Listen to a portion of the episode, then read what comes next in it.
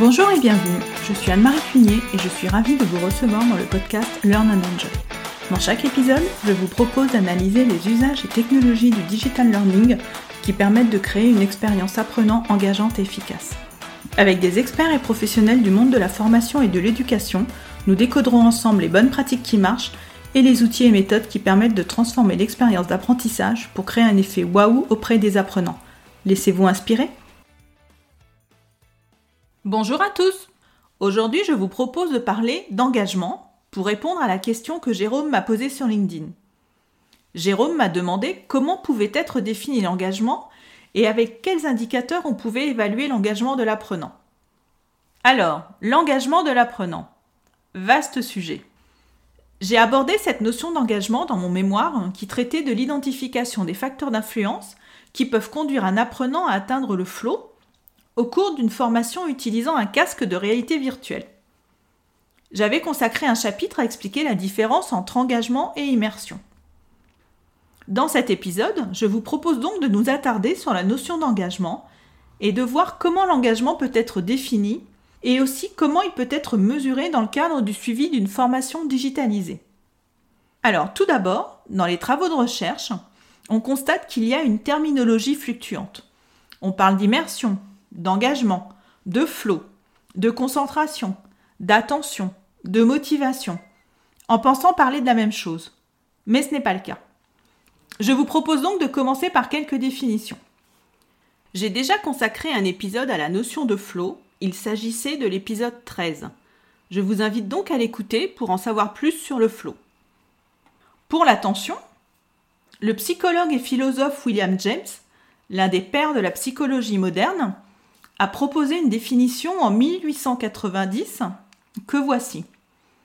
Donc l'attention est la prise de possession par l'esprit sous une forme claire et vive d'un objet ou d'une suite de pensées parmi plusieurs qui sont présents simultanément. Elle implique le retrait de certains objets afin de traiter plus efficacement les autres. Selon Mireille Houard et Marc Romainville, du département éducation et technologie de l'université de Namur, l'attention peut être définie comme le processus par lequel une personne détermine ses priorités de traitement de l'information. De ces définitions, on peut donc en déduire que l'attention permet donc à notre cerveau de se recentrer sur certaines informations parmi la multitude d'informations qu'il reçoit en permanence.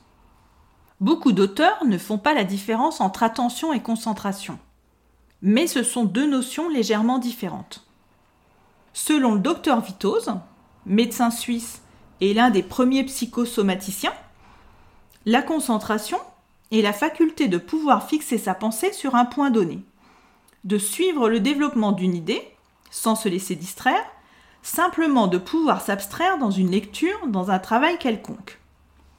La concentration est donc la capacité à centrer et mobiliser ses facultés mentales sur un sujet et sur une action précise. La concentration serait donc la focalisation de l'attention sur un sujet donné. Voyons à présent la définition de la motivation. Pour Marion Williams et Robert Burden de l'Université d'Exeter au Royaume-Uni, la motivation est un état d'éveil cognitif et émotionnel qui mène à une décision consciente d'agir et qui provoque une période d'effort intellectuel et ou physique pour atteindre un but fixé au préalable. La motivation est généralement définie comme étant l'ensemble des forces et des facteurs qui déterminent l'action et le comportement d'un individu pour atteindre un objectif ou réaliser une activité. On distingue la motivation intrinsèque, c'est-à-dire un acte volontaire qui permet d'exercer une activité dans le but d'obtenir une satisfaction personnelle. Par exemple, je suis cette formation parce que cela m'intéresse et que cela me fait plaisir. Et la motivation extrinsèque, c'est-à-dire lorsqu'une action est motivée par une contrainte extérieure pour obtenir une récompense, par exemple, ou pour échapper à une sanction. Par exemple, je suis cette formation car mon chef me l'a imposée. Selon Daniel Lapp, qui fait partie du département de psychiatrie et sciences du comportement de l'université de Stanford aux États-Unis, la motivation, l'attention et la concentration sont des maillons de la chaîne de l'apprentissage. Dans cette chaîne, chaque maillon est lié avec le précédent et le suivant. Autrement dit, la motivation entraîne la mise en place de l'attention, l'attention la mise en place de la concentration, et la concentration la mise en place de l'organisation des informations. Passons à l'immersion maintenant. Selon la définition du Larousse, l'immersion est le de se retrouver dans un milieu étranger sans contact direct avec son milieu d'origine. Pour le CNRTL, le Centre national de ressources textuelles et lexicales, c'est le fait de s'enfoncer entièrement ou partiellement dans l'eau, ou encore le fait de plonger ou d'être plongé dans une atmosphère quelconque. De ces deux définitions, on peut en déduire que l'immersion correspond à une action, comme le fait de passer d'un environnement à un autre, qui permet de se couper d'un milieu afin de se retrouver entièrement dans un autre milieu. L'immersion serait très liée à la notion d'expérience intense, une expérience de shopping, un concert de musique, une expérience sportive, un jeu vidéo, etc. Dans mon mémoire, j'avais retenu la définition de Laurent Maubisson, qui considère que l'immersion est une manifestation sensorielle particulière d'une amplitude plus ou moins forte, caractérisée par les sensations d'évasion de l'environnement immédiat, de bien-être et de perte de repères temporels. Et enfin, après avoir défini l'attention, la concentration, la motivation et l'immersion, voyons quelle est la définition de l'engagement en apprentissage. Alors, dans la recherche, il existe une grande diversité de théories sur l'engagement. Dans le domaine de l'éducation, on retrouve deux notions pour ce concept celui de l'entrée en formation et celui de l'implication de l'apprenant dans le processus d'apprentissage. Je vais plutôt m'intéresser à l'engagement dans le sens de l'implication. Dans le domaine des applications web, l'engagement a été défini par Simon Hatfield de l'Université du Middlesex de Londres et ses collaborateurs comme étant une connexion à la fois émotionnelle, cognitive et comportementale entre un utilisateur et une ressource. Globalement, les chercheurs s'entendent sur le fait que l'engagement recouvre quatre dimensions qui interagissent entre elles. La dimension cognitive, la dimension comportementale, la dimension émotionnelle et la dimension sociale. Mais que recouvrent exactement ces dimensions? Alors, pour la dimension cognitive, il va s'agir de l'investissement intellectuel de l'apprenant. Comment va-t-il apprendre? Va-t-il prendre des notes? Quelles sont ses méthodes d'apprentissage? Comment va-t-il gérer son effort sur la durée? La dimension comportementale va, elle, être associée à l'attitude de l'apprenant. Va-t-il s'impliquer dans les situations d'apprentissage? Participer? Va-t-il persévérer pour aller au bout de la formation? S'il y a des classes virtuelles, va-t-il être présent? Va-t-il se connecter à la plateforme LMS Pour la dimension émotionnelle, il va s'agir de l'intérêt porté à la formation. La fierté de suivre cette formation, l'enthousiasme. Et enfin, la dimension sociale va faire référence aux relations avec les autres apprenants, avec l'enseignant ou le formateur, et avec l'environnement.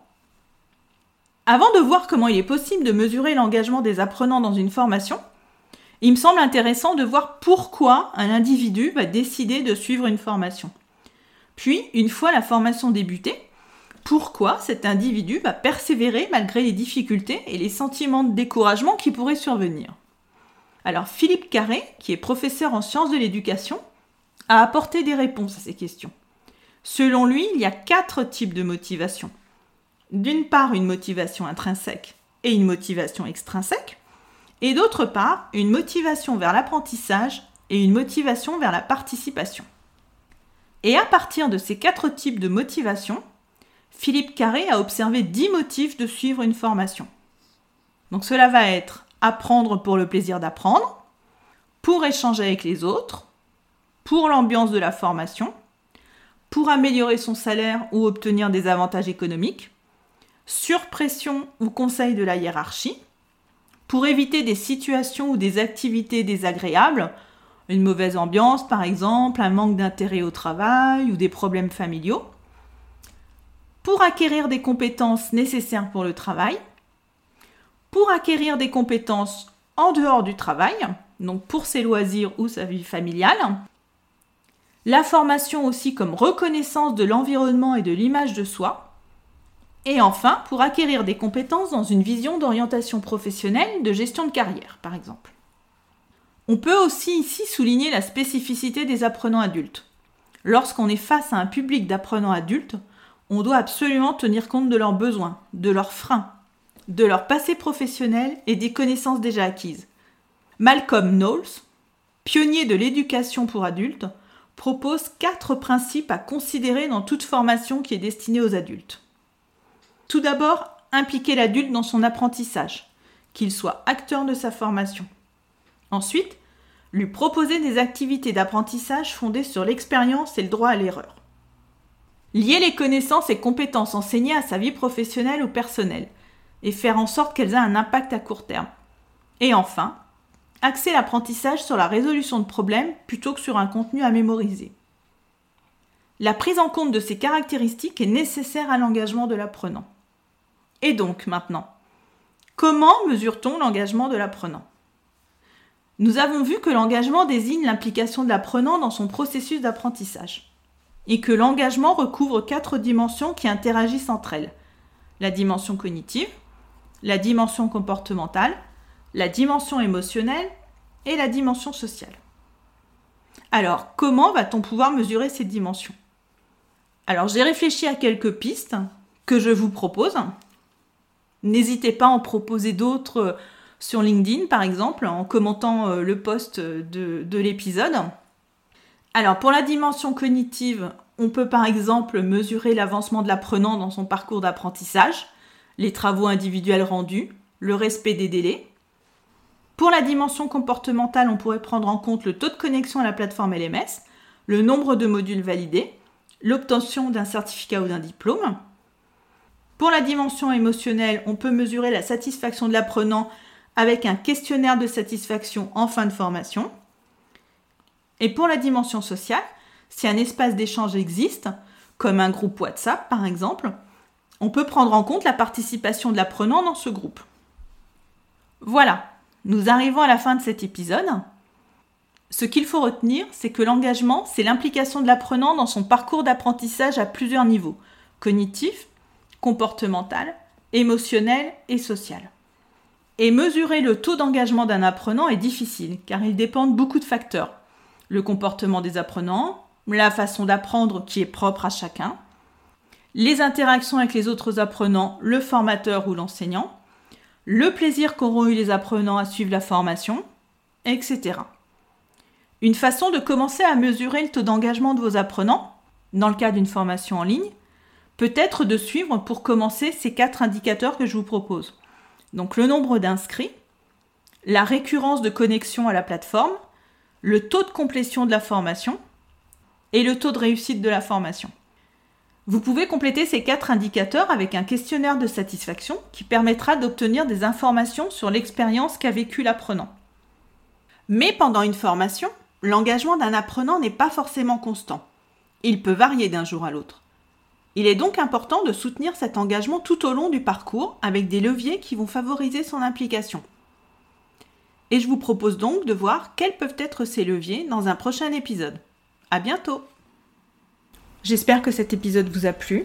Si vous aimez le podcast Learn and Enjoy et si vous avez envie de me soutenir, de m'aider à faire connaître ce podcast, la meilleure façon, c'est de me laisser une note 5 étoiles sur Apple Podcast ou un petit commentaire.